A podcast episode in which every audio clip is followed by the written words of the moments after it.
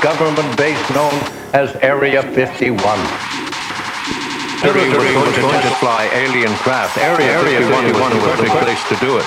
Located some 125 miles outside of Las Vegas.